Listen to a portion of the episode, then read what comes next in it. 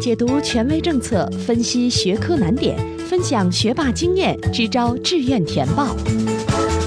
紧跟教学进度，贴近考生需求，高考冲刺三百六十度无死角有声宝典。宋小南工作室倾情奉献。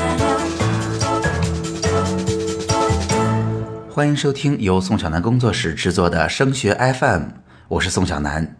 那来到高三哈，怎么去分配时间才能让时间更有效率，才能让孩子的成绩得到更加明显的提高，一直是我们最关心的问题。那我想呢，如果想让时间的效率提高，至少我们应该做好三点。第一呢，我们要想清楚每一个学科在我成绩分配当中的定位。这个学科到底是我的优势学科，我应该从他这儿多拿分儿，还是这个学科对我来讲相对是比较瘸腿的，或者是劣势的学科，我的目标应该是少失分儿？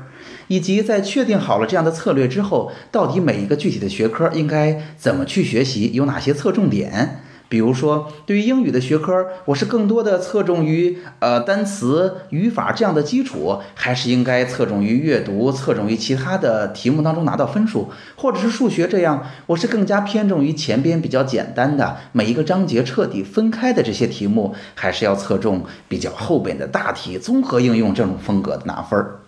那在做好了这两点的基础上，可能我们还需要有一个比较好的制定目标的技巧，从而鼓励着自己把这个目标能够坚持下来。那说完了这三点呢，今天的内容我们先为大家解决第一个问题，那就是我们如何才能把自己在每一个学科上具体的能力给它有一个准确的定位，从而我们知道时间到底应该花到哪儿去。那么既然聊到我们对于不同的学科要有一个明确的定位了。那下面就不得不回答一个问题，那就是我们怎么去学习，或者我们不同学科的学习成绩有一个怎样的分布，我们最终的成绩会比较高，比较有竞争力。那有同学就会说了，这事儿还不简单吗？你把每一科都都考高不就可以了吗？但是事实上哈，把每一科都考得很高是不容易的。但是你有没有发现哈？其实有一些成绩非常非常好的同学，他并不是所有成绩都很好，他只是大部分成绩都在水平线以上，都还不错。但是有一门儿甚至两门儿，它是它特别优势的学科。如果你有一门儿能够考到年级前几十名，其实你的成绩就已经很有竞争力了。如果你有两门在年级里边都非常占优势，你会发现你立刻就杀到了年级最前面去了。所以啊，如果我们想取得一个好成绩，我们只需要把不同的学科按照我们啊最擅长的啊一般擅长的进行一个分类，在不同的学科里边给自己提出不同的要求就可以了。那说起来还是比较抽象，我拿我自己的经验给大家举一个例子哈。对我自己而言，我会把学科分成三个梯度。首先是英语和化学这两个学科是我最擅长的学科，也是我最会学的学科。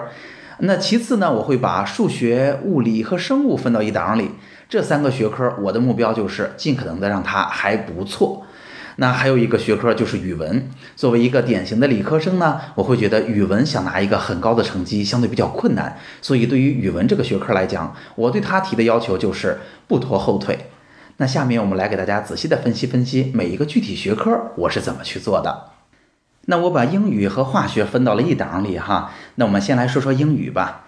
英语啊是我的优势学科，在整个学习的过程当中呢，我很少出年级的前几十名。那也曾经呢，因为这个学科得到过我们省竞赛的特等奖。所以显然这样一门学科对我来说是要拿分的，分数必须拿到手里。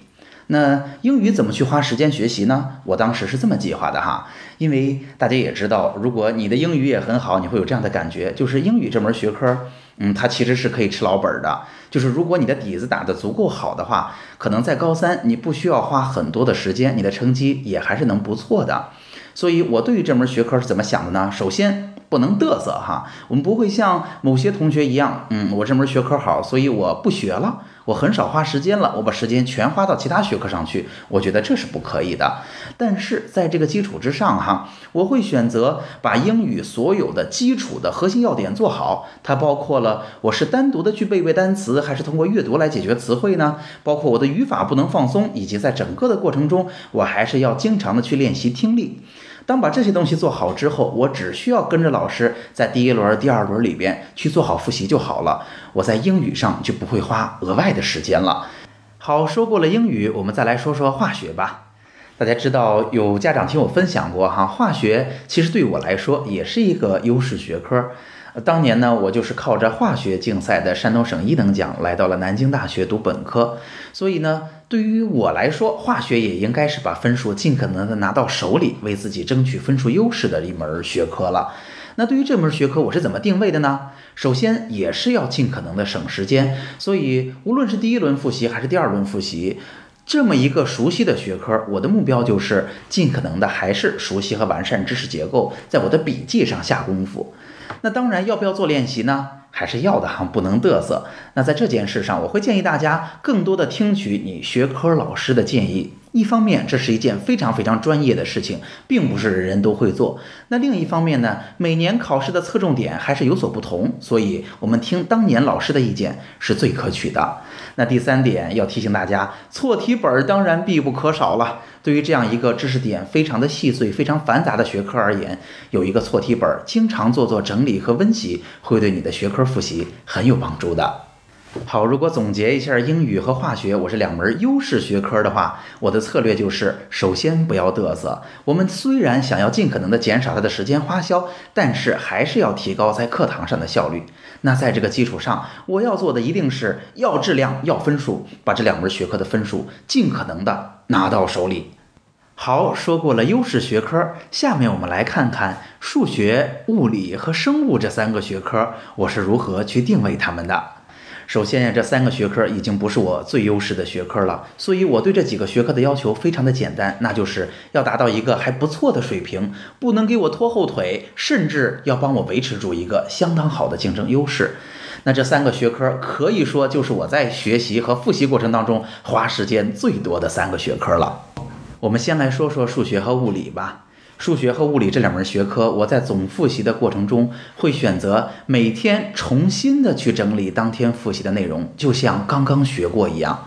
那如果这么去做呢，最大的好处就是一方面我不断的完善了我的知识结构，另一方面呢，我对于当天的知识进行了一遍重新的熟悉。那我给大家呃举一个夸张的例子哈，大家知道当时我的笔记记到了什么样的程度吗？就是我完全可以这样去回答一个问题，比如说我们在立体几何里边碰见了一个典型的图形，那看到这个图形，我在笔记里就已经整理过这个图形。如果遇到问题，我们常见的辅助线可能就只有三条。那现场如果我能反应过来，我就已经有了明确的思路。如果反应不过来怎么办呢？我甚至可以把那条辅助线啊进行穷举，三种方式都试一试，看看哪一个才能解决问题。在高中毕业之后，甚至我的数学老师都把我的笔记要了过去，去复印了一份儿。所以大家想想看，如果你对知识有这样的把控和熟悉程度，怎么会做不出题来呢？那在这个基础上，呃，我建议大家对于这样的学科哈，就是我们不是特别擅长，但是要为我们维持住水平的学科，千万不要吝惜时间去做练习。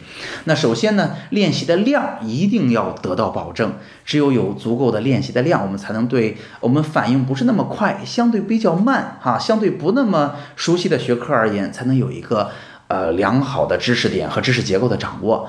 那当然，对于物理和数学而言，质的要求也是很高的，那我每一道题都非常用心去做，我的目标就是只要我会做，我就不丢分儿。